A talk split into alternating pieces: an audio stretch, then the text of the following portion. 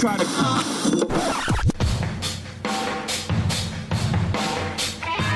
Fora da caixa. Fala galera, sejam bem-vindos ao episódio número 12 do podcast Fora da Caixa o podcast com foco em ideias de investimentos fora do comum na Bolsa de Valores. Meu nome é Murilo Breder, analista de ações da Levante Ideias de Investimento e no episódio de hoje contamos com a presença de Thomas Mello, ele que é sócio e gestor da One Partners, está à frente ali do fundo Atlas, um fundo de ação com 10 anos de existência, um cara muito bom de serviço, assim como todos os nossos convidados anteriores. Antes de eu passar a bola para ele, Eduardo Guimarães nos dê, nos dê o ar da sua graça como você está indo? Fala Murilo, fala Thomas, seja bem-vindo. É, conheço o Thomas há bastante tempo, né? Desde quando eu era analista lá de RI, Relações com Investidores da Clabin. O Thomas já era aí do Southside, né? Trabalhava em corretora aí na Merrill Lynch, então, enfim, conheço ele há bastante tempo. Um prazer é, te receber aqui. Para quem não me conhece ainda, eu sou o sócio responsável pela área de análise de ações da Levante, né? Junto com o Murilo e outros analistas da equipe, a gente tem algumas carteiras recomendadas né, de, de ações. E vamos falar aqui de macro, vamos falar de setor de papel e celulose, né, que o Thomas é bem especialista, deve ter visitado aí diversas plantas pelo mundo. E aí eu devolvo a bola para o Thomas para ele se apresentar né, para os nossos ouvintes, falar um pouquinho da, da, do fundo, né, com a filosofia ativo sobre gestão. Bem-vindo, Thomas. Obrigado, obrigado, Edu. Obrigado, Murilo. É um prazer estar com vocês aqui. É, vamos bater um bom papo aí sobre mercado, setor de papel e celulose, que eu acompanho aí, é, não sei se é bom ou ruim, né, por mais de 25 anos.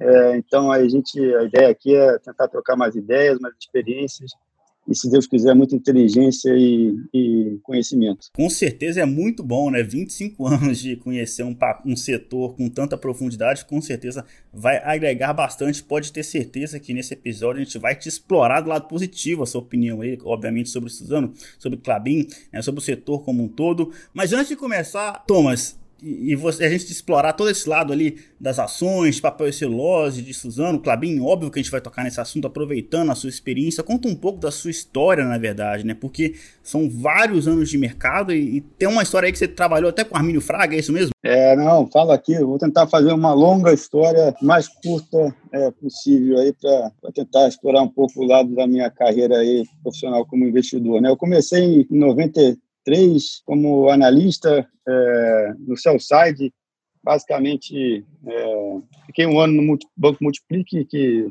desapareceu infelizmente, mas foi um grande banco na época. E um ano depois eu fui para a Lynch, que na época era a maior corretora mundial aí de, de ações, para fazer o sell-side, né, análise de investimentos das empresas brasileiras. E na época, você voltar lá para trás, você vai, infelizmente, ver que naquela época talvez tivesse, sei lá, uma, uma dúzia de empresas investíveis no Brasil, é, dado aí o tamanho minúsculo do mercado naquela época. Né? Então, você como analista, você acabava não sendo um especialista no começo, você tinha basicamente uma dúzia de empresas e talvez, em, em, talvez cinco setores, então duas empresas por setor no máximo. Naquela época, claro que você tinha o sistema Telebrás, que hoje não existe mais, você tinha ali um ou dois bancos, você tinha a Vale, a Petrobras, é, você tinha algumas empresas do setor elétrico, e basicamente era isso. Então, eu comecei minha vida é, tendo o benefício aí de explorar vários setores e analisar vários setores, que eu acho que foi uma escola muito importante. E na Lynch, com, é, assim, com o seu approach global de, de análise, eu tive também o benefício é, de poder aprender com os melhores analistas aí, é, né, que, a, que a tinha nos Estados Unidos, na Europa, na Ásia. Então, foi assim um privilégio ter é, mentores muito bons em vários setores diferentes. Mas, aos poucos, poucos eu fui me é, especializando é, e, e, aí eu acabei com responsabilidade primária em cima de Aracruz, né? não existe mais Ara, Aracruz, aí, grande Aracruz, que foi a primeira empresa brasileira a, a lançar ADRs ali em 92, se eu não me engano, e, e, aí aos poucos eu fui me especializando no setor de papel e celulose, tive é, o benefício aí de ter né, uma, um, um, setor com né, um contexto global, que eu acho que ajuda muito a você aprender, né, as coisas se movem acontecem no mundo todo e podem impactar um setor. E, e, a partir do momento que eu me especializei em celulose, naturalmente foi fácil é, você começar a se especializar no setor de commodity como um todo. Então, eu acabei virando o analista responsável é, para a América Latina do setor de papel e celulose, siderurgia e mineração. Foram anos ótimos. Eu saí da Lynch em 2004. É, eu, eu era o chefe de análise no Brasil. É, e, mas em 2004 eu decidi que era hora de talvez parar de ser palpiteiro e virar de fato um investidor é, indo para o buy-side. Naquela época também é, não existiam muitas casas de, de buy-side no Brasil, principalmente 100% brasileiras, talvez a, a, única que tivesse um DNA absolutamente de renda variável e continua até hoje a benchmark aí do, do nosso setor né, de, de gestoras de renda variável, que é a Dynamo, Uh, eu vi a Dinamo nascer lá atrás, em 93, eu estava na, na, na e, e na, bom, enfim, naquela época não existiam muito, muitos gestores brasileiros. Para vocês terem uma ideia, eu acho que no site eu devia ter como clientes brasileiros alguma coisa como 10 a 20 clientes no máximo. Enfim, mercado bem pequeno. Mas eu tive a oportunidade de é, virar é, gestor no Family Office do seu José Safra, é, que foi uma experiência fantástica. Eu fui para lá para fazer a gestão de renda variável e tive também é, como outra responsabilidade o que me chamou muito a, o que me deu mais vontade de ir lá para trabalhar, que foi o seu José me deu a oportunidade de sentar no conselho da Aracruz e ajudar ele representar ele na empresa, para mim foi uma experiência fantástica poder né, participar na gestão né, do que era considerada talvez a melhor empresa de celulose do mundo. É, então, assim, foi uma experiência muito boa, mas de fato, né, no escritório do seu José, é, eu aprendi a tomar risco com ele, foi uma experiência é, também fantástica. Acho que você, né, você tem que passar na vida como investidor tendo boas referências e e, e, bons mentores, né? Eu tive o privilégio ali na Lynch de ter analistas sensacionais para me ajudarem a desenvolver como analista e talvez no Safra, né, ninguém melhor do que ele aí, é, talvez o melhor banqueiro brasileiro da história, é, sem dúvida o mais rico. e, eu aprendi a tomar risco ali, eu fazia a gestão de renda variável, da carteira de renda variável com ele, foi uma experiência muito boa, foram anos ótimos, e depois de quatro anos eu, eu decidi sair e montar a minha gestora em 2008, com a mesma equipe que eu tinha no Family Office do Safra, então montamos ali é, um, um, uma gestora do zero, é, tínhamos um fundo offshore que era um long bias, um dos primeiros long bias no Brasil, talvez, se não me engano, um segundo, acho que a Esquadra lançou um long bias antes que eu e foi eu tive aí o benefício de ter um seed capital de 50 milhões de dólares de um fundo de fundo chamado Proteger, que ficou até famoso por, por fazer uma aposta é, interessante com o Warren Buffett sobre o que seria mais rentável, né? Você investir num fundo de fundo de hedge funds ou na ação do Warren Buffett, aí o Berkshire, é, e, bom, você não precisa nem perguntar quem perdeu, né, a aposta, quem perdeu a aposta foi o, a Proteger, que teve que doar um milhão de dólares para uma instituição de caridade, mas, enfim, Proteger era uma casa muito boa também, eu tive excelentes profissionais para me ajudarem ali no começo da minha carreira solo, como gestor. É, e um ano depois eu lancei o fundo né, no Brasil, é, que se chamava, a gestora chamava Águas Claras, e, e eu lancei o fundo em setembro de 2009, que é o fundo que a gente faz gestão hoje, com outro nome, hoje chama Atlas One. É, então o nome mudou, mas a gestão é a mesma, o gestor é o mesmo, e assim é. Mas depois né, de Águas Claras, rapidamente eu, eu também, é, depois de três anos estando independente, o Armindo Fraga me chamou para fazer parte da Gávea, ele queria, na época, um time é, de gestão de renda variável, ele não tinha nada muito focado na Gávea e, e achava que deveria ter né, um grupo especialista no, né, nesse segmento. Então, em 2010, a gente começou a negociação, acabou indo para a Gávea em 2011, a partir do momento que o Guarnido comprou a, Águas Claras. E, de novo, né, uma experiência fantástica, acho que o Armindo Fraga né, não precisa falar nada sobre a pessoa, o investidor, é, o economista, é, pessoa fantástica, não só o profissionalismo dele, mas a, cabeça acadêmica, a cabeça na gestão é, e como pessoa, né, uma pessoa diferenciada. É, então, para mim foi uma experiência riquíssima também poder esse privilégio de aprender com ele e evoluir né, na gestão ao lado dele. É, foram seis ou sete anos na Gávea e, infelizmente, né, no divórcio ali do JP Morgan com a Gávea, é, em 2016, eu tive que é, com a minha equipe e o produto e para o JP Morgan. O JP Morgan, vocês sabem, a coisa não durou muito porque ele acabou fechando a área de asset no Brasil no fundo do poço ali da crise. Mas a gente saiu do JP e decidiu recriar do zero, mesmo né? Do zero eu digo do ponto de vista legal, regulatório, porque do ponto de vista do fundo a gente já tinha um fundo rodando aí há bastante tempo e o time basicamente o mesmo né, da Gávea, é, na sua essência, 60, 70% das equipes, da equipe né, recriou aí a gestora na One Partners que faz a gestão aí do fundo Atlas, é, que hoje né, a gente está quase com 11 anos de track record,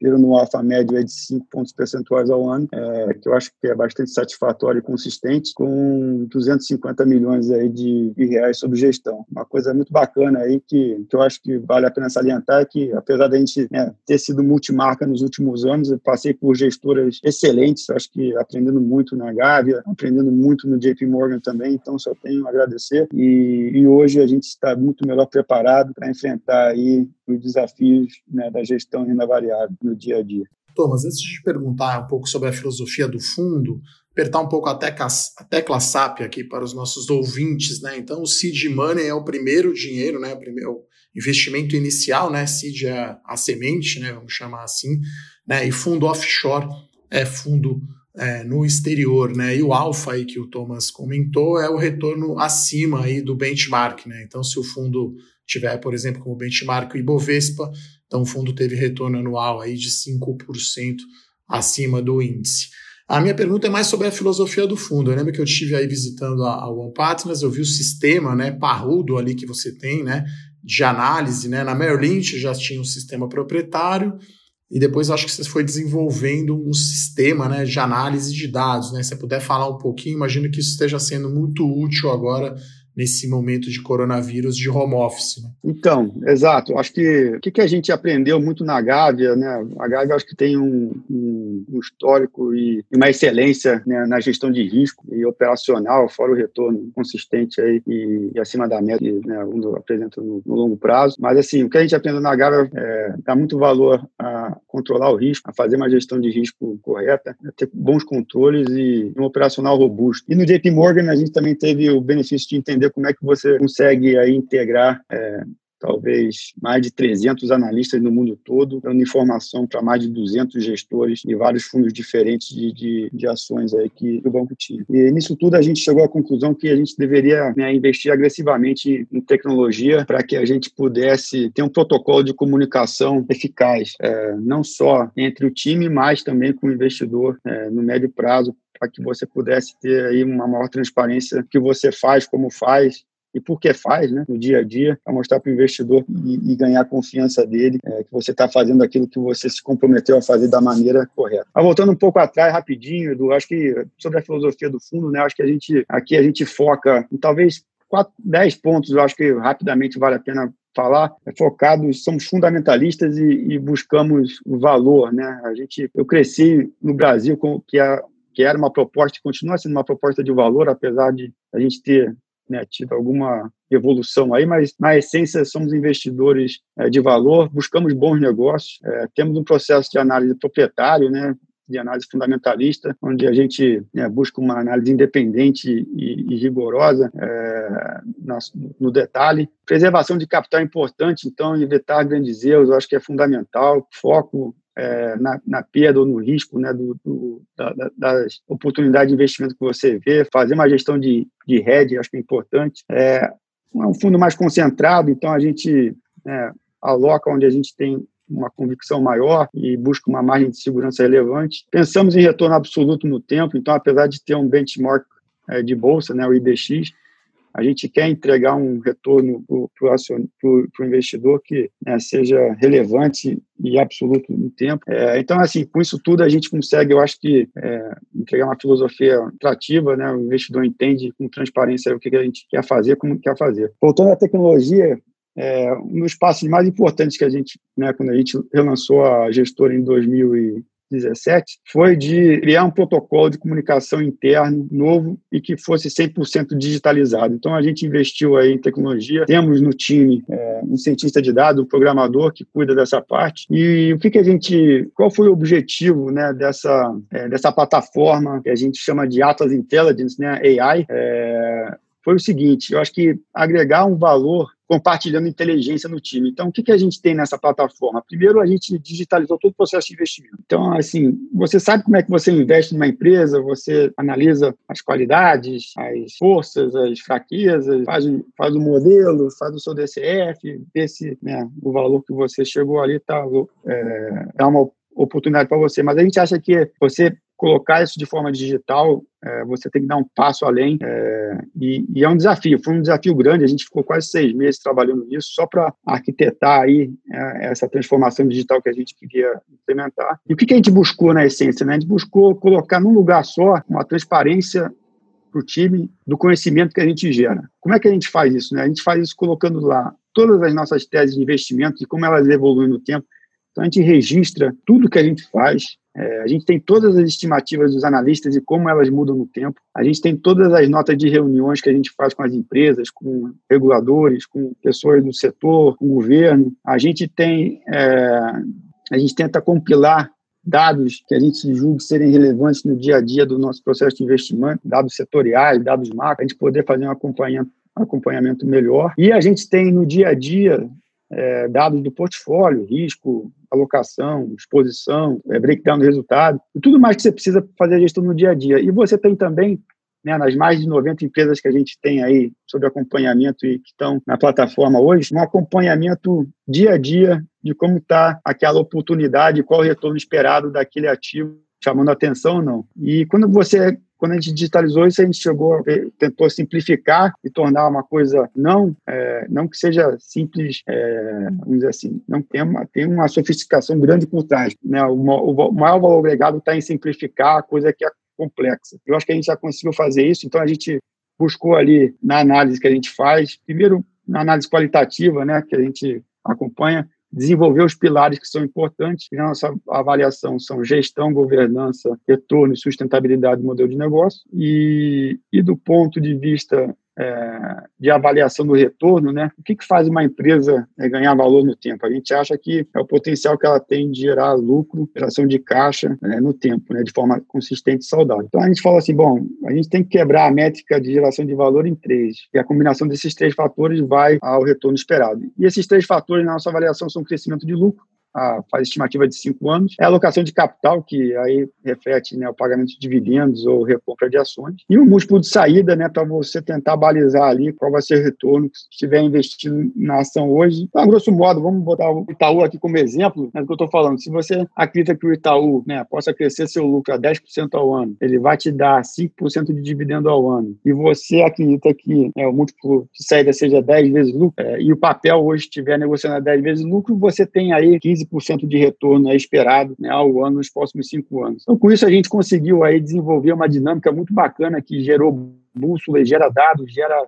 inteligência. É, e a gente acha que quanto mais dados a gente tiver, mais inteligência a gente vai conseguir gerar, é, menos artístico fica o processo de gestão e mais científico ele fica. Então, essa plataforma, eu acho que tem tudo para é, revolucionar o jeito que a gente faz gestão e também o, a, o relacionamento com o cliente. Né? Eu acho que o cliente perde muito tempo falando no dia a dia com o gestor, buscando informação. Isso está muito ultrapassado, na minha opinião. Eu acho que o, o investidor ele tem que ter acesso direto ao que o investidor faz, é, claro, né, dentro, do, dentro do que é possível dar, mas, enfim, ele tem que entender melhor como você pensa, como você age, é, para que ele tenha total conforto naquilo que você está fazendo. Então, acho que essa plataforma digital tem dois, esses dois objetivos, né, de prioritário, né, de mais inteligência e difusão de conhecimento para o time como um todo, e em segundo plano, né, trazer mais transparência para o investidor. É bem, é bem interessante, né? Essa ciência de dados agora não é nem o futuro, né? Já é o presente, já está incorporado aqui no mercado financeiro. Inclusive, pode ser até um tema interessante aí para os próximos podcasts fora da caixa porque realmente é, é o mercado financeiro está mudando com é, a entrada dessa ciência de dados ali. E aproveitando nessa plataforma sua que você acabou de comentar aí, já estava rodando há algum tempo, é, isso já te ajudou, ajudou o fundo de vocês de alguma forma durante março agora, durante a, a queda, o pânico de 30%? Vocês acham que vocês tiveram alguma vantagem, algum ganho por causa dessa plataforma na frente do mercado? A, a tomada de decisão mudou? O que, que o fundo fez é, para se proteger durante essa queda ali de março, levando em conta todo esse, tudo isso que você tem à disposição aí no fundo? Então, Murilo, eu acho que ele, o que ele, ele ajudou muito, tá? Porque, como eu falei, ele, ele, ele criou bússolas de valor que foram muito interessantes. Então, por exemplo, é, na nossa bússola aqui, que é o Gera do, do, do portfólio, né? O que, que a gente reparou, né? Que o portfólio, ele, vamos dizer assim, ele oscila entre ter um retorno de 12 a um retorno, agora na crise, quase 25% de retorno ao ano projetado. Né? Então, assim, é, a bússola foi muito importante na gestão do fundo porque ela deu convicção para a gente que, apesar da crise sem precedentes que a gente está vivendo, né, é, algumas coisas é, ficaram muito fora, vamos dizer assim, é, do equilíbrio é, ou deram uma oportunidade muito grande de você fazer excelentes investimentos, apesar da, da incerteza enorme que a gente está vivendo. Então, a bússola, por exemplo, na greve dos caminhoneiros em 2018 e e, aí no período pré-eleitoral de 2018, né, da eleição de 2018, a, o retorno esperado da carteira foi de 11% no começo de abril, alguma coisa como 20% ali no, no, no auge da crise da greve dos caminhoneiros e o período pré-eleitoral. Se você não quer comprar bolsa ou investir na bolsa com 20% de retorno ao ano, ou seja, a gente acreditava que naquele momento a bolsa poderia dobrar num período de cinco anos se a gente ficasse investido. É... E assim foi na crise recente, né? A bússola, claro, perdeu um pouco ali do inicialmente ficou meio maluca, mas ela chegou a, a oferecer para a gente um retorno de 25%. E aí é, a gente viu várias empresas com excelente qualidade, né? Assumindo as coisas voltariam ao normal. Pode não voltar ao normal esse ano, acho que esse ano vai ser perdido, mas acho que gradualmente a coisa volta ao normal em 2021 e 2022 com certeza. Né? Na minha opinião, ou com alto grau de convicção, é, as coisas estariam aí à normalidade. E se você é um investidor de médio e longo prazo, né, vamos dizer assim, são essas oportunidades que você tem aí de se posicionar em excelentes histórias que você sabe que né, vão provavelmente sair mais fortes da crise do que entraram e aí capturar o ganho que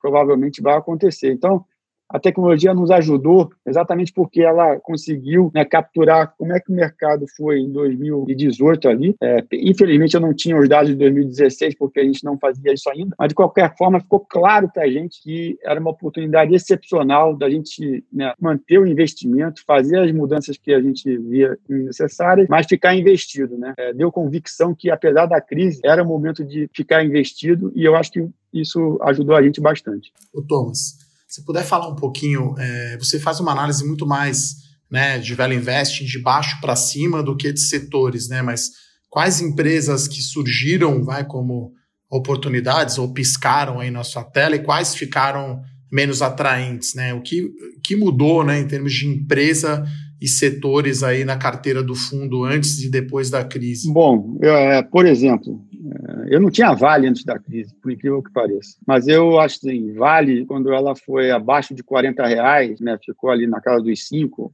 se não me engano, antes de dar essa pernada maior. É, apesar de não gostar de Vale, porque eu acreditava que a situação em relação a Brumadinho não estava resolvida e a, e a visibilidade do retorno, né, não só da produção de minério de ferro, que era, acho que estava beneficiando ela a partir do momento que o preço do minério de ferro estava alto, mas a normalidade em relação à alocação de capital não estava clara. Mas abaixo de 40 reais, bateu 35, se não me engano, alguma coisa assim, não tem como você não querer comprar a Vale, porque ali ela estava especificando um minério de ferro a 40 dólares, um câmbio a 4 e basicamente zero de expectativa em relação a, ao pagamento de dividendo. Então, naquela situação, a gente né, falou, olha, mesmo eu não gostando do que está acontecendo no curto prazo em relação a Brumadinho e alocação de capital, isso aqui, a margem de conforto está absolutamente gigantesca e me faz querer comprar a Vale. Eu acho que Vale e Suzano foram dois exemplos assim que a gente entrou né, é, com esse pensamento Suzano igual, abaixo de 30, quase 25 reais. A empresa ali está especificando o preço de celulose a 400 dólares para sempre. E a gente sabe que isso não vai ser verdadeiro. Então, assim, foram oportunidades que surgiram. Outra oportunidade que surgiu foi Multiplan, né, abaixo de 18 reais. A gente achou que a qualidade da, da empresa, gestão, balanço, posicionamento de mercado, prêmio, oferecendo aí um retorno esperado de mais de 20%, quase 23% aí, pior momento. Era uma oportunidade de ouro de você também comprar um excelente ativo com uma margem de conforto enorme, sabendo que no curto prazo as coisas vão ser complicadas, mas a Multiplan, na nossa opinião, é uma empresa excepcional que vai sair dessa e, e, e vai sobreviver, vai sair mais forte, como a gente viu recentemente aí, até com a venda aí da torre que ela fez por 810 milhões de reais para fortalecer o balanço ela não se sair de um negócio que não era o negócio principal dela. Outra empresa que a gente viu como oportunidade foi a Midias, abaixo de 25 ou 25 reais, uma empresa que está se beneficiando do momento atual, volumes crescendo mais de dois dígitos, é, apesar de sofrer um pouco com o preço do trigo, que é dolarizado, mas uma empresa que não tem dívida praticamente, gera caixa positivo e chegou a negociar ali talvez abaixo de 10 vezes lucro, a gente acha que para ela também se oferecer uma margem de conforto excepcional. É, qual, assim, outras empresas, talvez a Ultra, né, que a gente não gostava e, e, e, eu acho que tudo tem um preço, então abaixo de 15 reais também ficou muito interessante. É, a Duratex, né, abaixo de 9 reais, extremamente interessante também. Assim, a gente fez uma mudança no portfólio, é, saiu de, ou reduziu, vamos dizer assim, empresas que talvez fossem mais resilientes, setor elétrico, é, setor de varejo alimentício, setor de farmácia, por exemplo, também a RAI, a gente chegou a ter uma posição grande e reduziu ali no meio da crise para né, fazer caixa, para comprar as empresas que a gente acreditavam que estariam é bem posicionadas para o repique. Então, a gente usou a, a crise para fazer um, um, assim, uma gestão ativa, aumentar no, alguns nomes. Magazine Luiza, por exemplo, a gente aumentou durante a crise. Tinha uma oportunidade de ouro ali de levar a Magazine Luiza né, para um patamar de, de, de, peso no portfólio bastante relevante. É, e assim foi, então. É, deu, deu para ver aí que o Thomas, quando né? Ele é bem fundamentalista raiz mesmo, né? Ele quando ele encontra que tem upside ali, que tem potencial de alta, ele compra e é isso, né? Então, muitas algumas compras ele é até um pouco polêmicas, né? Outras ele até falou que talvez no curto prazo, né, não vai é, é, performar tão bem assim, mas a visão está muito barata, no longo prazo o que fica excelente. Eu queria aproveitar a presença desses dois pesos pesados aqui no nosso episódio. Thomas de Mello, Eduardo Guimarães, que foi tesoureiro da Clabin também, conhece muito do setor de celulose, para comentar especificamente sobre essas empresas e outras estratégias do fundo do Thomas. Mas antes disso, esse é o bloco Destaques da Semana. Destaques da semana. Para essa semana, não tem nem o que comentar, né? não tem nem como fugir do assunto. É a liberação do vídeo ali entre Bolsonaro e Moro, né? a famosa reunião que, na verdade, né, a interpretação inicial é que o tiro saiu pela culatra, né? Aparentemente, é, é os bolsonaristas, ali, a galera que apoia o Bolsonaro, curtiu bastante o vídeo, possivelmente aumentando até né, a popularidade do Bolsonaro, ele sendo bem autêntico ali, mesmo numa reunião fechada, né, sendo realmente o, o, que ele fala ali, o que ele sempre foi, né? Então isso, é, de uma certa forma ali, enfim, não teve impacto, né? Não teve, talvez, que o Moro desejasse, enfim. Mas aí é, a gente está claramente num cenário de dólar ganhando força, né, é, seja pela diferença de juros, né, o diferencial de juros entre os Estados Unidos aqui, é, o longo histórico de recuperação mais rápida dos Estados Unidos, né, eles sempre se recuperaram mais rápido. Além disso, tem o Fed colocando dinheiro em tudo que vê pela frente, enfim, vários motivos para justificar de por que o dólar, né, ele tá tão caro assim, porque ele deve continuar dessa forma, né? Claro, na segunda-feira, né? Enfim, é, na sexta-feira, na verdade, né? Quando saiu o vídeo né, do, do Bolsonaro, ainda estava no leilão de fechamento, o Ibovespa Futuro disparou, o dólar despencou, né? É, mas a grande verdade é que, é, por mais que tenha algumas oscilações no curto prazo ali, do dólar, a moeda continua forte, né? E aí, no meio desse furacão, a gente tem as empresas ali de papel e celulose, as empresas exportadoras, como por exemplo as empresas de frigorífico, né? São empresas que se beneficiam é, é desse, desse, da retomada da China e do dólar mais forte. Thomas, como é que você fez ali? É, a partir de que momento você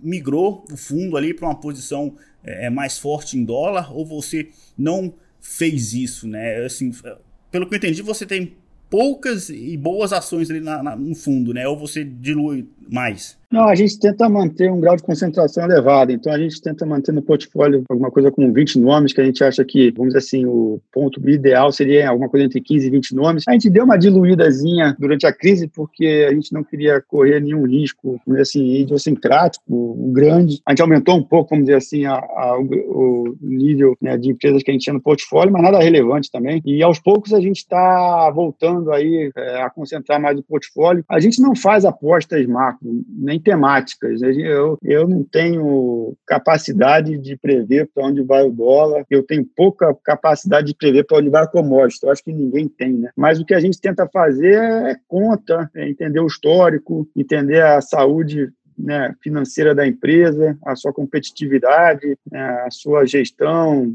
a, assim, a sua excelência operacional, entender se aquilo né, é sustentável, e aí sim você fazer né, movimentos agressivos aí é, e, e, e, buscar exposição, mesmo que você não controle né, câmbio e commodities, como é o caso da Vale, da Suzano, da JBS, por exemplo, ou da própria Gerdau, que a gente tem também na carteira e comprou recentemente, mas entender que o risco-retorno naquela situação é muito atrativo. Então, assim, você pode até errar, mas eu acho que a queda que você poderia ter se tiver errado é muito menor do que a alta se você tiver meio certo. Então, é, a gente enxerga mais assim, né? A gente gosta de entender a empresa na sua essência, a competitividade dela, a gente presta muita atenção na estrutura de capital da empresa para ter convicção que a gente não vai ter sustos aí em relação à possibilidade de né, dificuldade para rolar a dívida, ou capital de giro, ou ter algum problema aí que leve a empresa a ter que se capitalizar de forma não desejável, aí com uma diluição grande para o acionista. Então é mais ou menos isso. Thomas, aproveitando então, vamos falar aí de papel e celulose, né? Então, um setor aí que a gente conhece bem, né? Acho que Suzano abaixo de 30 reais era óbvio que estava muito barato, o papel chegou a 50, né? O dólar voltou um pouco, ela caiu, né? Como que você enxerga, primeiro, a, a questão aí da, de preço de celulose, que parece que está aí no, no, no, fundo, né? Então, acho que nesse caso a gente estaria no, no, num timing bom, né? Já que a Suzano, depois de ter apanhado um pouco lá dos chineses, né? Eles acharam que podiam negociar melhor por ser maior, Fibra e Suzano acabaram tomando um baile lá da China, o estoque aumentou e eles tiveram que, é, eles tiveram que né, enfim, ficar mais humildes ali, e agora eles conseguiram, né, reduzir esse estoque, mas tem um lado aí que o mercado olha muito, que é a alavancagem, né, tudo bem, mesmo a alavancagem em dólar, né, a gente está falando aí de uma alavancagem alta, aí, dívida líquida EBITDA, né, como que o seu sistema aí está enxergando agora a Suzano? Então, eu acho que a Suzano, né, vamos dar uma, tentar falar rapidamente aqui da nossa visão é, do setor, depois a gente pode falar especificamente da empresa, mas assim, rapidamente, porque eu, que a gente vê, né, é claro que no curto prazo você tem aí com o Covid-19 uma situação de desequilíbrio, talvez é, momentâneo, dado a queda que a gente vai ver relevante aí no mercado de papel e escrever global, que a Suzano representa 20%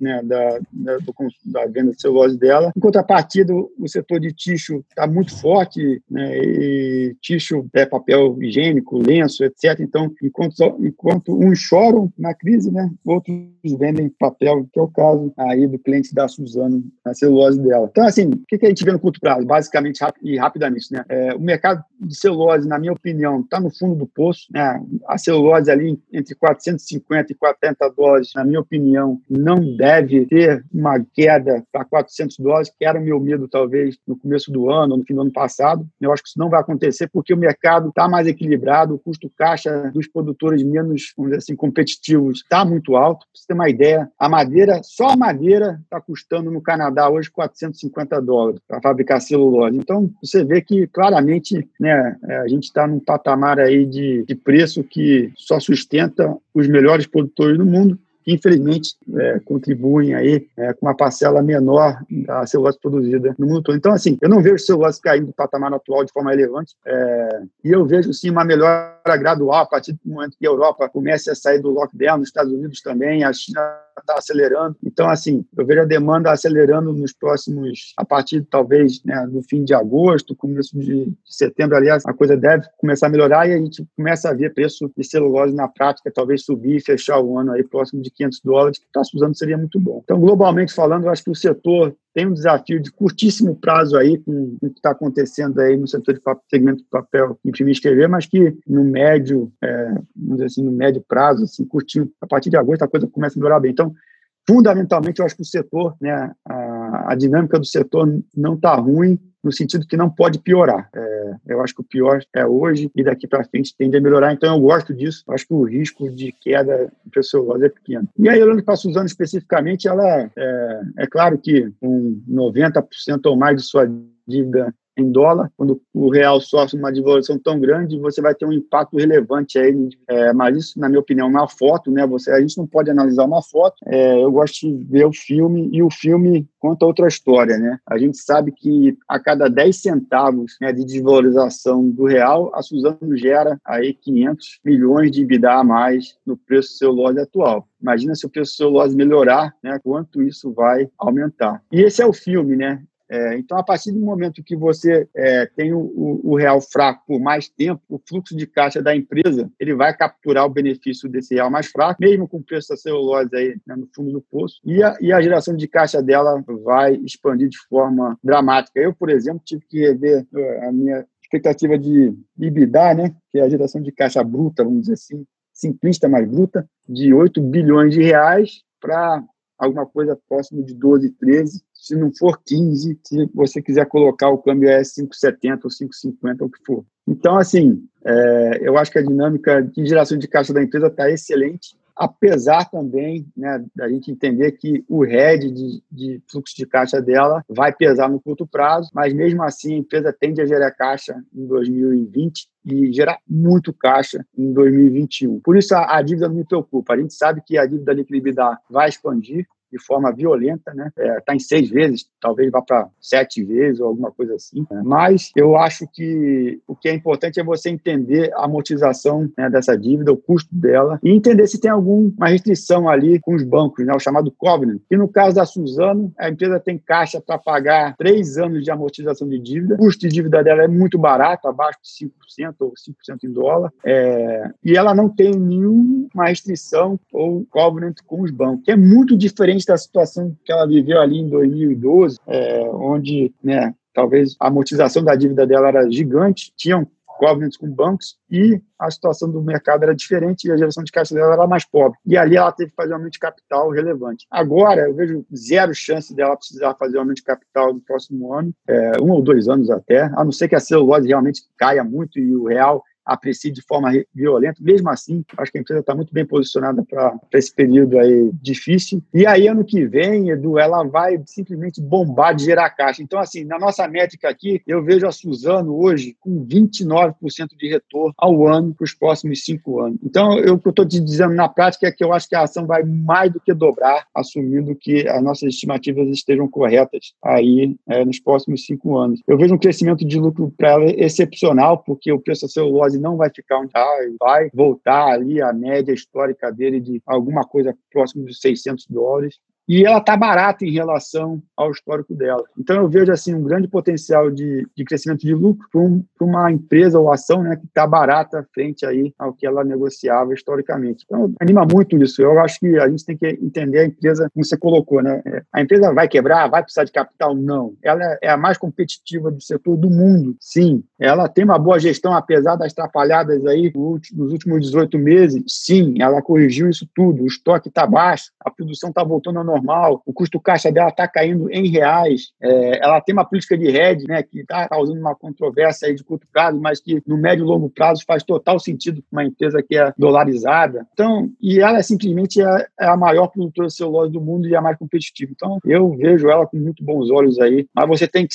ser paciente, você tem que acreditar, né, que o, a gente está no fundo do posto de preço e a situação da empresa é saudável. Isso não faz com que a gente né, seja absolutamente é, passivo no nosso investimento. Por exemplo, a gente comprou abaixo de 30, vendeu um pouco ali acima de 40, vendeu um pouco ali acima de 50 e vai estar recomprando aí abaixo de 40 de novo. Então a gente faz uma gestão dinâmica da nossa, nossa posição para que a gente também né, realize ali um resultado que a gente acha que, que vale a pena realizar, sempre mantendo ali, a não ser que a tese se altere, sempre mantendo uma posição relevante. Então, Suzano tem sido isso. A gente, apesar de estar absolutamente positivo e confiante na história para dois, três anos ou mais, a gente tem que fazer a gestão ativa. Uma, uma questão super importante que eu acho que vale a pena ressaltar na Suzano, eu posso estar errado no que eu vou falar, ou posso estar exagerando, mas eu não conheço uma empresa no Brasil melhor, é, assim, no ISG, né, aquela métrica onde você avalia a qualidade da gestão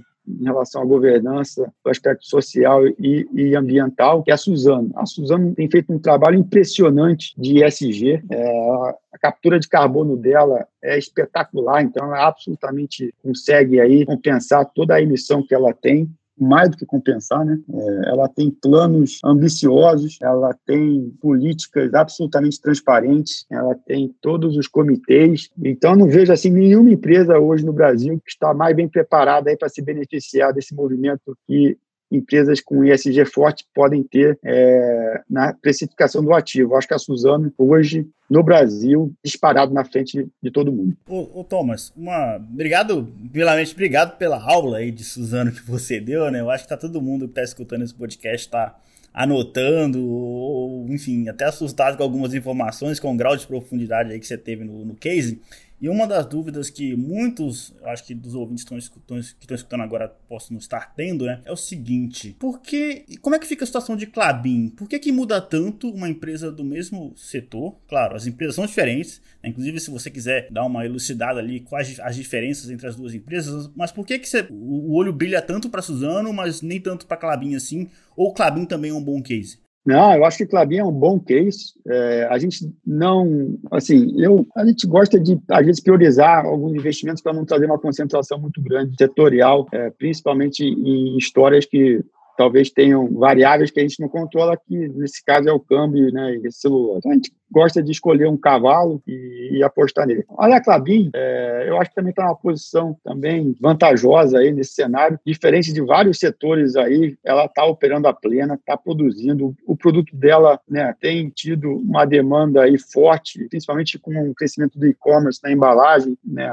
papel, é, papel de embalagem, papelão do lado, que é para a caixa, está se beneficiando, talvez é o único setor ali que está sofrendo ser os sacos, né, que são usados sacos de cimento, e, e, de outros produtos que podem estar sofrendo um pouco mais, mas é pouca coisa, assim, versus o benefício que ela está tendo em, em embalagem e papelão do lado. É, e a parte de celulose da Clabin também está indo muito bem. Então a Clabin é, teve, eu acho que no ano tá, é um dos papéis que também está se beneficiando dessa dinâmica de um real mais fraco, a demanda forte que ela está tendo pelos produtos dela. A única coisa que me deixa um pouco é, preocupado, apesar dela ter né, se preparado para isso, e por isso eu, eu continuo né, preferindo Suzano, é que ela está no meio de uma expansão gigante né, da, da, da sua capacidade de, de papel de, de, produzir papel de embalagem, capex, aí, um investimento de 10 bilhões de reais aproximadamente, está 100% financiada, ela está com caixa já para fazer esse projeto, mas é, me preocupa um pouco é, nessa dinâmica de crise, é uma empresa que está investindo tanto e aí vai se alavancar mais, apesar também dela não ter problema nenhum de balanço, ela vai conseguir fazer o projeto dela Ah, talvez tenha algum atraso ou outro devido ao Covid-19, o impacto na construção né, e na aglomeração, o número de funcionários que vai ter ali na obra. Mas eu prefiro Suzano agora, que é uma, uma história de exportação mais clara, mais transparente, né, não tem grandes projetos de expansão. É, em governança também, acho que a Suzano tem um diferencial ali ao ser né, novo mercado, versus a Clabin, que é nível 2. Enfim, eu vejo ambos ativos, né, a Clabin sendo excelente também, mas a Suzano ganha na margem ali, e aí ela merece merece estar no nosso portfólio versus a Clabin. Thomas, aproveitando aí para fazer a última pergunta aí do setor de celulose,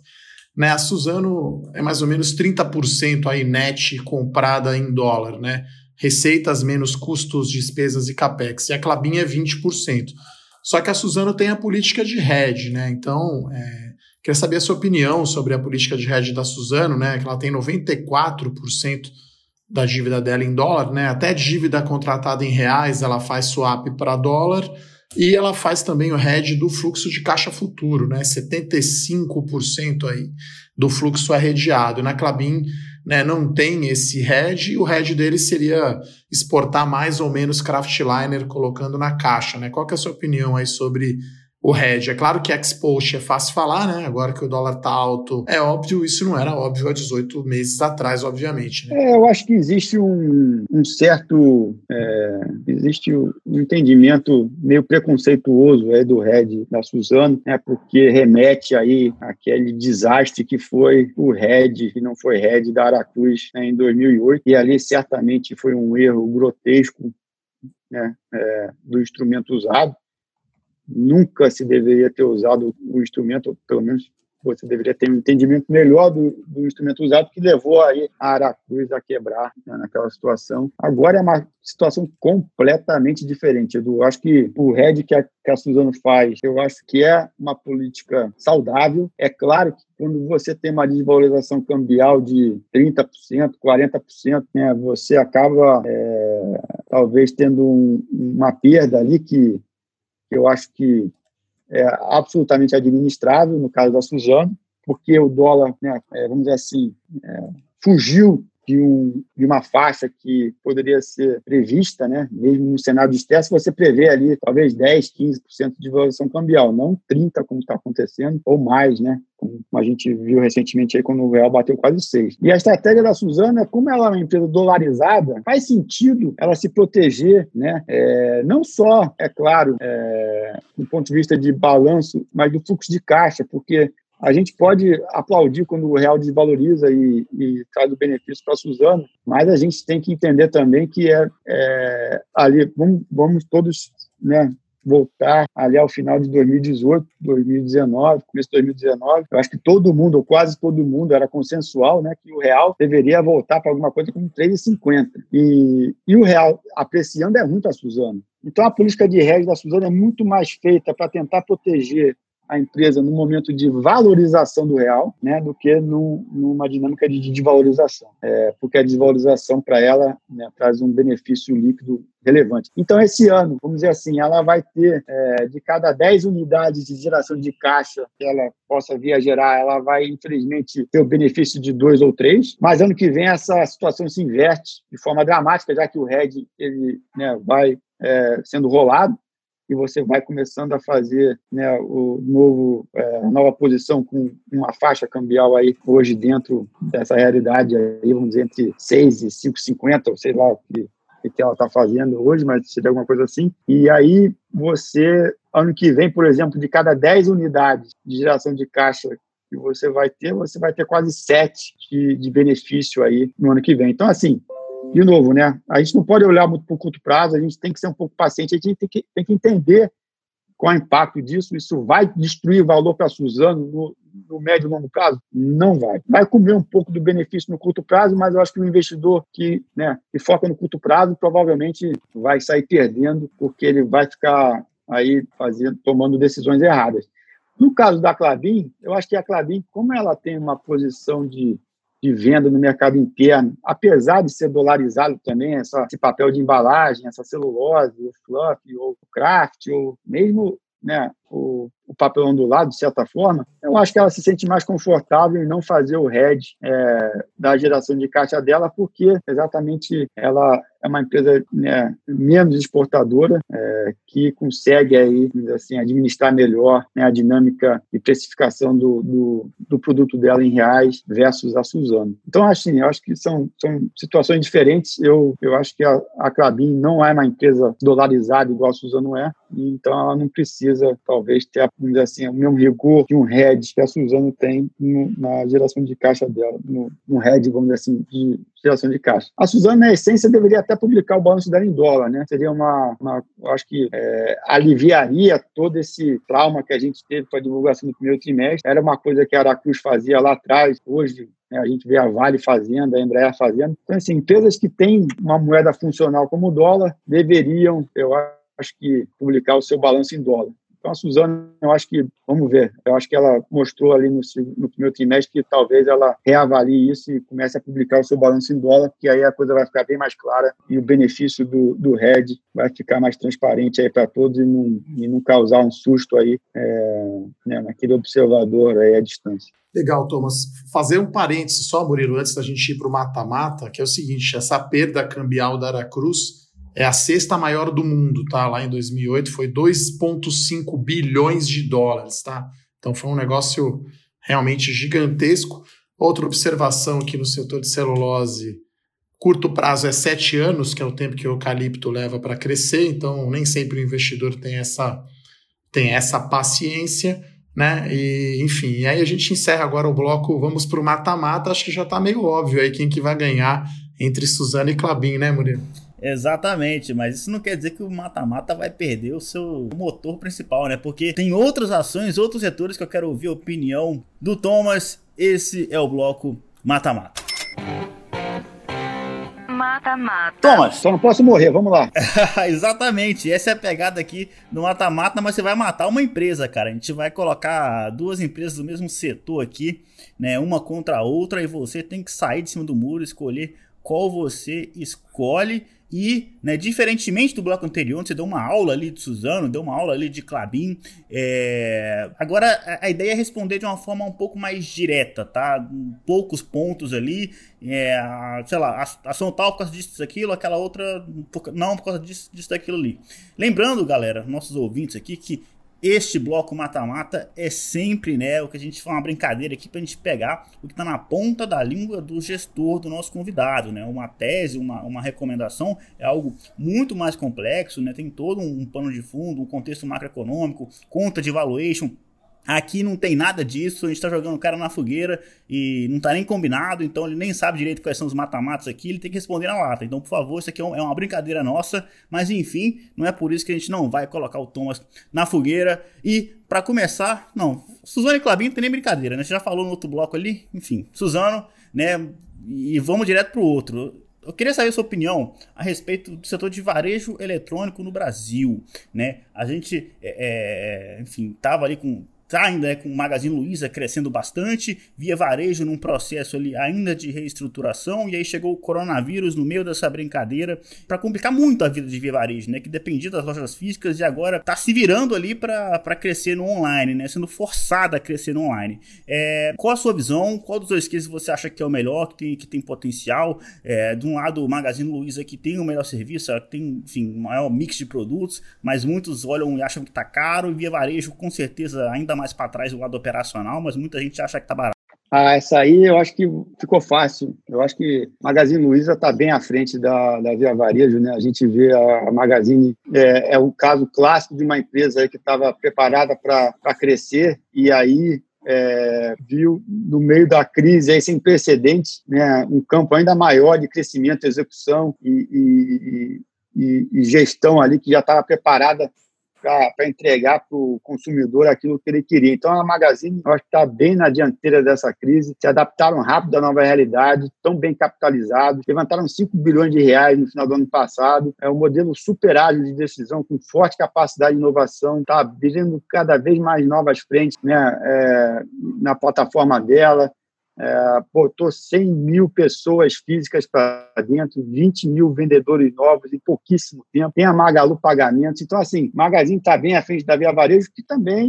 Né, então, no mata-mata, fico com a Magazine. A Via Varejo acho que vai dar uma oportunidade em breve aí no aumento de capital dela. Vamos esperar. Legal. Pegou o espírito, respondeu na lata, sem titubear, mandou na gaveta isso aí. Vamos para outra. É, setor de saúde, e, é um pouco mais complexo agora, né? A Pivida versus Notre Dame Intermédica, como que você é, é, é, ver esses dois cases ali ainda mais adaptado, né, dado esse cenário atual aqui de coronavírus no Brasil. Né? Então, Murilo, a gente fica com Rap Vida nessa também. Eu acho que Rap Vida é uma empresa que está tá bem capitalizada, ela está com uma estratégia aí de crescimento é, via aquisição bastante agressivo. Ela atua né, numa região geográfica aí, é, sozinha praticamente, e ela está começando a expandir aqui para o sul Sudeste de forma organizada e, e, e, e, rentável aí com a aquisição aí recente que ela fez de São Francisco aqui em São Paulo. É, então a gente está, a gente gosta mais de Rap Vida do que é,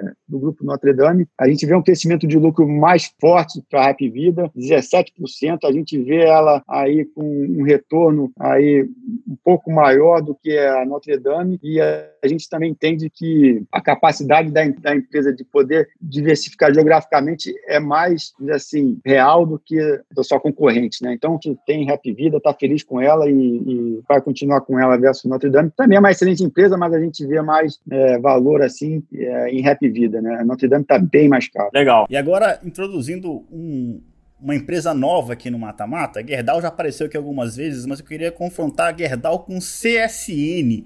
como que você enxerga o cenário de aço também, que também né, foi, é, é, enfim, atingido ali negativamente pelo coronavírus? Olha, Gerdau versus CSN, aí, aí a gente está falando de coisas interessantes. Eu fico com Gerdau, é, só para falar de CSN rapidamente, eu não gosto, né? Ou que eu gosto, mas não é o suficiente. O minério de ferro da CSN é o que ela tem de maior valor e que vai trazer maior geração de caixa para ela. Só que, rapaz, não dá para ficar investindo numa empresa onde você né, não consegue acreditar né, na gestão, onde você vê um problema de dívida que eles não conseguem resolver, ficam prometendo, prometendo e não entregam. A Gerdau, em contrapartida, está numa situação que eu acho que é muito melhor, né, do ponto de vista de estrutura de capital, ela está sem vencimentos no curto ela está gerando caixa livre, ela tem uma diversificação geográfica, né, tendo 40% do, da sua geração de caixa vindo dos Estados Unidos, ela tem é, é, flexibilidade operacional. Ela opera, né, ela opera forno elétrico, é muito mais flexível, que você consegue ligar e desligar. E nessa crise se mostrou de grande valor, principalmente no Brasil, é onde você teve que aí fazer ajustes na produção muito rápido. E eu vejo a Gerdau também com benefício adicional, que ela está pronta para pagar grandes dividendos aí a partir do momento que né, a situação se normalizar em 2021. Então a Gerdau hoje eu vejo um retorno extraordinário para ela. Eu acho que ela também pode dobrar nos próximos cinco anos. É, tem um balanço mais forte, tem uma gestão, eu diria, com mais credibilidade, a posição geográfica dela tem um valor enorme nesse momento de crise. E talvez mais importante que isso tudo, né, a gente viu recentemente ela falar que né, a crise, apesar de estar sendo é, muito forte, é, o pior momento ficou para trás. Então ela está vendo mês a mês, dia a dia, uma melhora aí na, nos volumes e na sua geração de caixa, que para mim é fundamental nessa hora.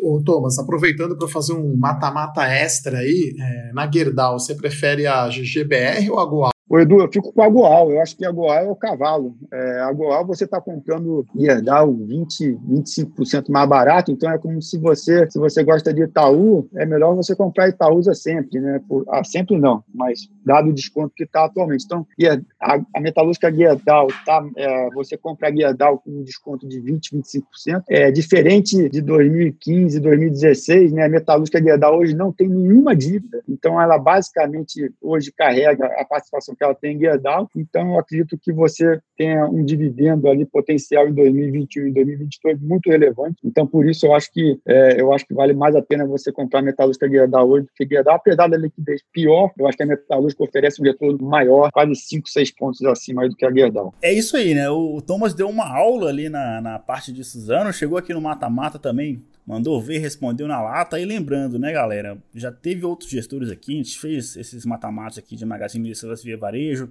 teve gente que escolheu via varejo, é, enfim. E aí, só para deixar claro, né, tem, tem, várias formas de ganhar dinheiro, né, não existe muito uma verdade absoluta, é importante ter uma carteira ali diversificada, né, acreditar ali no seu, no seu método ali de investimento, né, inclusive quando o Thomas falou que, né, que Suzano era o cavalo dele ali, eu lembrei na hora do Paulo de Sora, né, o nosso convidado do episódio número 9, Paulo da RPS, e, e, e, porque é uma visão bastante diferente, né? Então, enquanto o Thomas ele é um stock picker, vamos dizer assim, né? Ele vai lá de, do bottom up, ele escolhe a empresa mesmo, né? O, o Paulo tem uma visão totalmente diferente, ele é bem mais macro, ele faz uma cesta ali de ações do mesmo setor, né? E, e ele deixa, e, quando você falou de cavalo, eu lembrei na hora, porque ele falou no episódio que ele, né, não, não tenta escolher o melhor cavalo, ele tenta sempre apostar, é, é, enfim, no setor que ele acha que é vencedor. E aí só para deixar claro as diferenças, né, que tem muito jeito diferente de ganhar dinheiro na bolsa e, e não necessariamente um exclui o outro. Mas enfim, agora um bloco também muito interessante. Eu quero conhecer como que o Thomas ele, ele descansa, ele aprende, ele, ele, enfim, ele aproveita a vida quando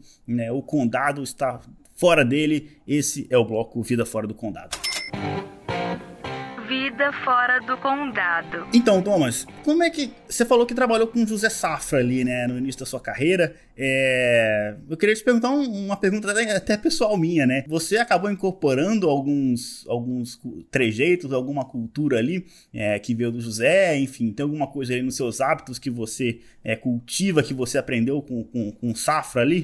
Ah, tem dois pontos eu acho que são importantes. É, vale a pena, talvez, compartilhar. É, o primeiro ponto é que você tem que entender o risco que você está e você não pode se apegar de jeito nenhum àquela situação, apesar né, de você conhecer profundamente se as coisas mudarem, mude, mude de opinião rápido, mais rápido do que o mercado. O seu José era mestre nisso e eu acho que ele dava aula nesse sentido. Né? Ele também, quando acreditava numa coisa e não via o sentido para mudar, é, ele apostava muito grande e ganhava de forma relevante. assim. Então, foi um aprendizado importante. E outro ponto é que ele sempre falava para mim, né? meu filho, a árvore não cresce até o céu. Então, saiba também a hora de sair, é, coloque objetivos claros para que você não fique se iludindo aí em relação ao investimento. Né? Você tem que sempre reavaliar as coisas de forma pragmática e nunca é, acreditar que a, a, aquela ação vai, vai subir para sempre. Né? Então, esses dois aprendizados são importantes. Mude de opinião quando os fatos mudam, e seja rápido e siga né, plano de jogo aí em relação àquela, àquele ativo que você está investido. Ele fazia isso com maestria. Thomas, acho que esse é o segredo aí de conseguir fazer uma mudança do sell side para o buy side. Né? Acho que é mais fácil, ou menos difícil, né? você saber o preço preço justo e saber que está barato, né? Mas a hora de sair, né? A hora de realizar o lucro, que eu acho que é o momento aí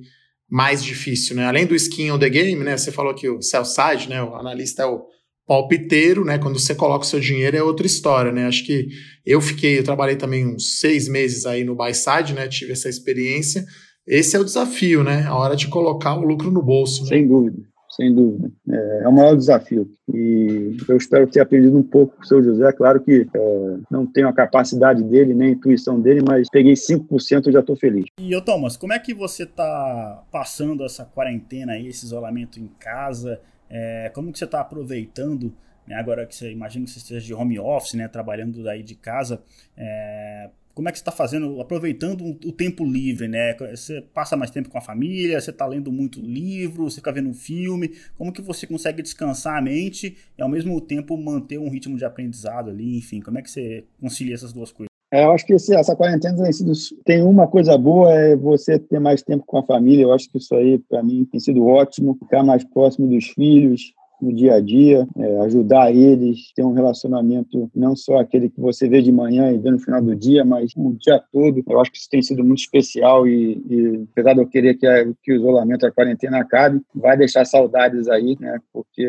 acho que ficar próximo dos filhos quase que o tempo todo é muito especial. É, fora isso, a gente tem uma propriedade aqui perto de São Paulo, na região de Campinas. A gente vai para lá com frequência aí quando pode, no fim de semana e e lá é o, meu, é o meu refúgio. A gente tem uma criação de cavalo, tem uma criação de gado, tem e eu gosto muito de pescar. Não deixa de ser uma terapia aí é, bacana é, que a gente consegue fazer com os filhos e, e acaba né, me distraindo muito. Eu acho que o gestor ele precisa ter né, um tempo onde ele consegue aí fazer uma reciclagem aí, assim, mental, saindo completamente do mundo de investimentos, do estresse que a gente vive no dia a dia da tela e ter um, um período ali onde ele consegue esquecer disso tudo de forma bem clara e objetiva, né? E, e, e, na fazenda a gente consegue fazer isso, principalmente estando com a família também, que é muito importante. E fora isso, é claro que né, a gente tenta ocupar o tempo aí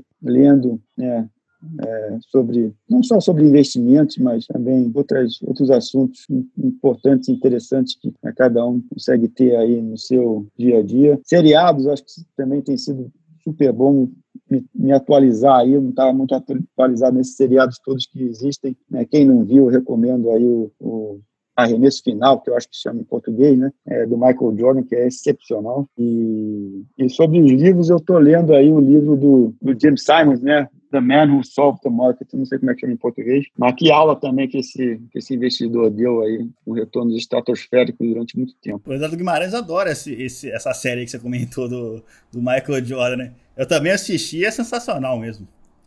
Michael Jordan é, é mestre, né? O melhor esportista, acho, um dos melhores, se não for o melhor que eu vi, né? E é, e é um exemplo de vida e liderança, né?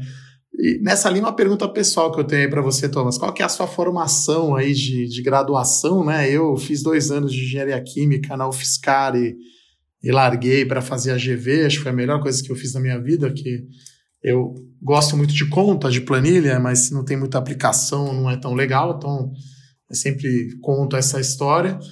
E você falar também algum outro livro daí que, que não seja é, finanças, né? Acho que a gente lê muito finanças, né? Taleb, Galbraith, enfim.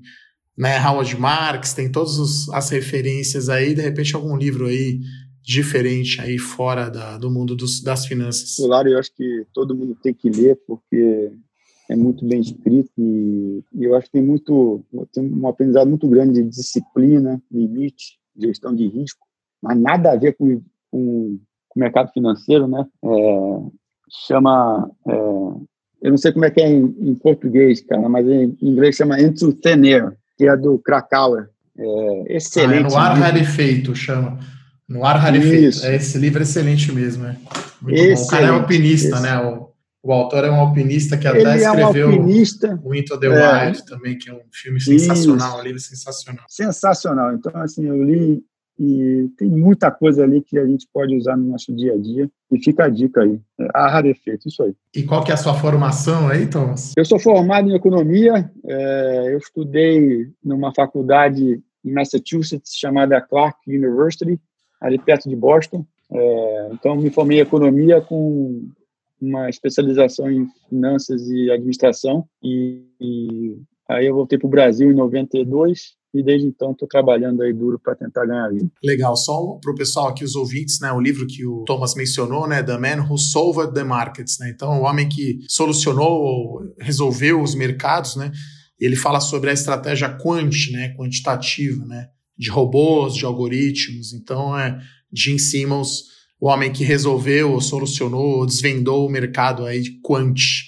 Acho que deu para ver aí um pouco como é o Thomas fora da, da vida aí do condado da Faria Lima, né, Murilo? Com certeza. E, e até um comentário, né? Ele falou que aproveita, né? Que ele vai para um lugar que ele tem ali perto de Campinas, que tem é, cavalo, tem boi, enfim, gosta de descansar a mente. Ele falou que é importante para o gestor você ter esse descanso da mente, é importante para o investidor também, né? Eu queria fazer essa, essa ressalva aqui, porque, cara, a gente fica em casa o tempo inteiro, acaba vendo notícia o tempo inteiro, acaba né, ficando um ambiente muito pesado, muito negativo. Então eu preciso, né, na hora de que você que, que não investe, que investe por conta própria, né? compra suas próprias ações, você também precisa reciclar sua mente, descansar. Né? Eu acho que isso é importante na hora de você tomar a melhor decisão. Thomas, agora é aquela hora. Muita gente fica esperando chegar nesse momento, nesse quadro. Esse é o Call Fora da Caixa. Call Fora da Caixa. Então, Thomas, o esquema aqui é o seguinte: a gente já discutiu de, de papel e celulose ali, passou pelo mata-mata. Hoje, aqui no mercado brasileiro, né? O que, que você vê de ação de empresa ali que você fala, caramba, isso aqui é uma baita oportunidade, mas eu acho que o mercado não enxerga isso tão claro da mesma forma que eu, né? Quando eu falo isso aí, o que que papel, que empresa que vem na sua? Ah, eu acho que tem na minha mente é, eu acho que vem a Gerdau, como a gente estava falando anteriormente. Eu acho que a Gerdau hoje, né, o pessoal está talvez é, remetendo aí à crise de 2015 e 2016, ou mesmo a crise de 2008. É, e eu acho que a Gerdau hoje está num momento totalmente diferente daquele vivido naquele momento onde ela precisou de aumento de capital, onde ela estava endividada, onde ela tinha restrições do tamanho da dívida com bancos, onde ela tinha uma qualidade de ativo pior, porque ela tinha talvez negócios que eram pouco rentáveis nos Estados Unidos, na Europa, até na Índia, né, que ela se expandiu de forma, vamos dizer assim, meio desgovernada, uma empresa siderúrgica, e, e aí, desde 2015, a empresa mudou completamente. E eu acho que o mercado não está vendo isso né, da mesma forma que a gente está, no sentido que a Gerdau hoje é muito melhor do que ela era nas crises passadas, apesar de que o preço dela, né, talvez em dólar principalmente, esteja no, no patamar mais baixo aí, é, dos últimos anos. Eu vejo a Gerdau ou a metalúrgica Gerdau, no caso, aí, como sendo uma excelente oportunidade de investimento. É claro que você tem que ser um paciente, porque as coisas estão ruins no curto prazo, né? É, eu acho que as vendas é, do setor siderúrgico para a construção civil, para o setor automobilístico, para a indústria, estão fracas, mas isso é momentâneo, gente. Isso vai passar a coisa vai melhorar. E a Gerdau, apesar disso tudo, ela consegue gerar caixa, ela não tem problema de dívida, ela vai ter uma alavancagem operacional a partir do momento que o mercado voltar muito forte. Então, assim, eu acho que a Gerdau para um, dois anos é um, é um investimento muito bom e vai trazer muita alegria. Paciência e um pouquinho de juízo aí, você comprando Gerdau hoje vai mais do que dobrar no, no horizonte de médio e longo prazo. É, Gerdau com certeza é um case que, enfim, caiu bastante, né? Quem olhar o gráfico aí vai ver que as ações caíram muito, até deu uma recuperada recentemente com essa alta do dólar, né? Então, com certeza é um papel que eu acho que não é, não é unânime no mercado, né? Com certeza não é. Eu estava comentando, o, Thomas, até com o Bruno Benassi, que é um outro analista nosso aqui da Levante, né? E a gente estava discutindo até algumas semanas atrás sobre, enfim, algumas semanas atrás ainda com a bolsa naquela indefinição, aquele sobe e desce, aquela volatilidade ainda mais alta, né? E, e, a gente discutindo, né? E eu falando, usei a frase do Buffett, né? Que ele falou que sempre comprou ações, não importava qual era o presidente. E aí o Bruno Benassi fez um, um contraponto até interessante, né? Porque ele falou, tá, mas o Buffett ele é dos Estados Unidos, né? Lá a alternância entre presidentes é, entre, enfim, um capitalista e um pouco menos capitalista, né? Aqui no Brasil as coisas são diferentes, de 4 em 4 anos entra alguém, né? Ou de 8 em 8 anos entra alguém no poder com, com uma visão muito diferente. E, e, aí eu queria saber a sua opinião se, nesse, nesse ponto aqui, que é um debate interessante, né? Você acha que, claro, a gente não tem o mesmo histórico dos Estados Unidos, lá, né, investir em ações, uma carteira diversificada no longo prazo, já se mostrou uma, uma, uma estratégia vencedora, sem dúvida nenhuma. Aqui no Brasil a gente não tem esse histórico ainda. Mas você acha que esse conselho, isso que o Buffett fez, de comprar sempre ações, isso é válido aqui no Brasil também? Ou aqui o cenário, é, o buraco é mais embaixo, as coisas mudam muito e, e tem hora que é melhor esperar? Não, eu acho que vai muito do seu horizonte de investimento e da sua. Eu acho que renda variável é um investimento excepcional de longo prazo. É claro que não é o famoso compra e segura para sempre. Eu acho que tem que ter uma gestão ativa, inteligente, consistente, disciplinada por trás todo o processo. Mas eu acho que sim, eu acho que você pode gerar bons retornos no Brasil, mesmo tendo né, presidentes aí, é, vamos dizer assim, piores ou melhores, né? Como a gente está vendo agora, apesar de ter um presidente meio trapalhão, pelo menos a política econômica dele parece ser muito boa, correta e, e e que deve aí gerar bons frutos no médio e longo prazo. Mas é, é como você colocou mais cedo, né? Às vezes a gente tem uma visão mais macroeconômica do Brasil, teoricamente é muito assustador, né? Enquanto que se você tiver uma visão talvez mais específica da empresa, entendendo ali no detalhe a qualidade dela, a eficiência, né? a, a sua capacidade de gerar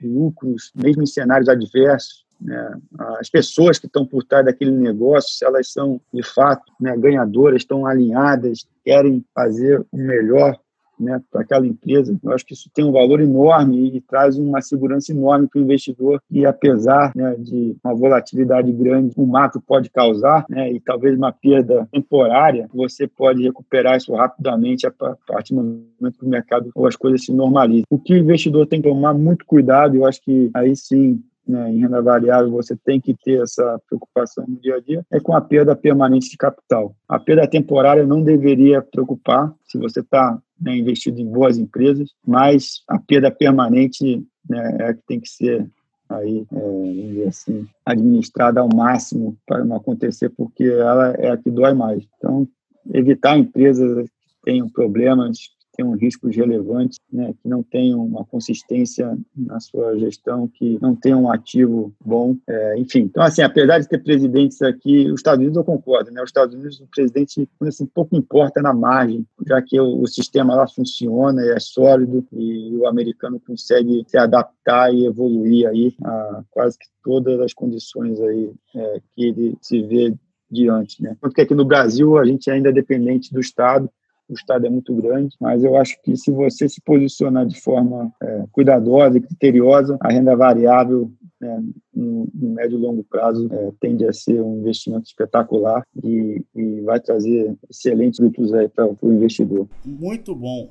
Uma última pergunta, só é, assim, uma curiosidade, talvez o, o telespectador, nosso ouvinte, até eu mesmo queria ouvir sua opinião, se o que, que você vai fazer daqui para frente com, com, com, o fundo, né? Na, na questão de Tá na hora de voltar a aumentar risco da carteira, botar algumas ações com beta mais elevado, ou ainda tá na hora de manter uma posição em dólar relevante, um beta mais baixo? Como que você enxerga daqui para frente agora? Eu sei que é uma pergunta dificílima, volatilidade alta, é, enfim, vídeo do Bolsonaro rolando aí, enfim, muita coisa acontecendo, mas qual é a sua visão? Você acha que é, é hora de ficar dentro da casinha ainda, reduzir o beta, ou já dá para fazer algumas apostas ali com beta mais alto, enfim? Não, acho que essa é a hora. Eu acho que, como eu falei, é, com critério e cuidado, você consegue aí ir com, né, é claro, com um horizonte de investimento, né, não pode ser de um mês, você tem que ter um horizonte de investimento talvez de no mínimo um ano, o ideal seria dois, três, cinco anos aí é, com horizonte. Você consegue fazer ótimos investimentos né, com esse horizonte de investimento. Então, eu acho que apesar da volatilidade macro que a gente está vivendo, a crise política, a incerteza relacionada ao Covid-19, é, e por aí vai. Eu acho que essa é a hora de você garimpar boas oportunidades, comprar e esperar. Eu acho que a crise, né, já passamos pelo começo dela, estamos no meio dela e essa crise vai passar. Uh, não sei quando, mas eu diria que a gente está mais próximo do fim do que a gente estava dois meses atrás por definição. Então, eu acho que essa é a hora de você encontrar excelentes oportunidades com grande potencial de valorização e qualidade. Então, eu, eu estaria comprado, assim, eu, de novo, a gente não faz investimento temático, eu não compro porque eu acho que a, o dólar vai se apreciar frente ao real ou vai se depreciar frente ao real. É, o que a gente faz são apostas em empresas que são bem geridas, com bom potencial de crescimento de lucro, com estrutura de capital saudável, com retornos consistentes e que possam sair dessa crise mais forte do que entraram. Excelente. Eduardo Guimarães, algum comentário sobre, sobre Gerdau, sobre esse momento atual no Brasil? Enfim, já caminhando para o final deste episódio? Ah, vou dizer que eu concordo né, com o Thomas aí, com a, com a Goal. Né, eu também gosto. E a última mensagem aí, né, além de agradecer né, a, participação do Thomas aí, é, no nosso podcast Fora da Caixa, deixar uma última mensagem aí para o investidor para ter paciência no longo prazo, né? Não é fácil, né? A gente está aqui talvez aqui no décimo domingo, talvez em casa, né? Continuando aí o isolamento, o home office. É paciência, né? A crise vai passar, o fundamento das empresas vai ficar muito ruim esse ano, ano que vem já melhora. Então, o valor justo de uma empresa é um fluxo de 10 anos e o lucro desse ano mexe muito pouco né, no valor justo dessa companhia. Claro que é, é difícil enxergar, às vezes todo mundo fica um pouco impaciente, mas acho que essa crise vai passar e o investidor precisa ter paciência no longo prazo. Essa é a última mensagem. É isso aí. Muito obrigado, Thomas de Mello. Muito obrigado, Eduardo Guimarães.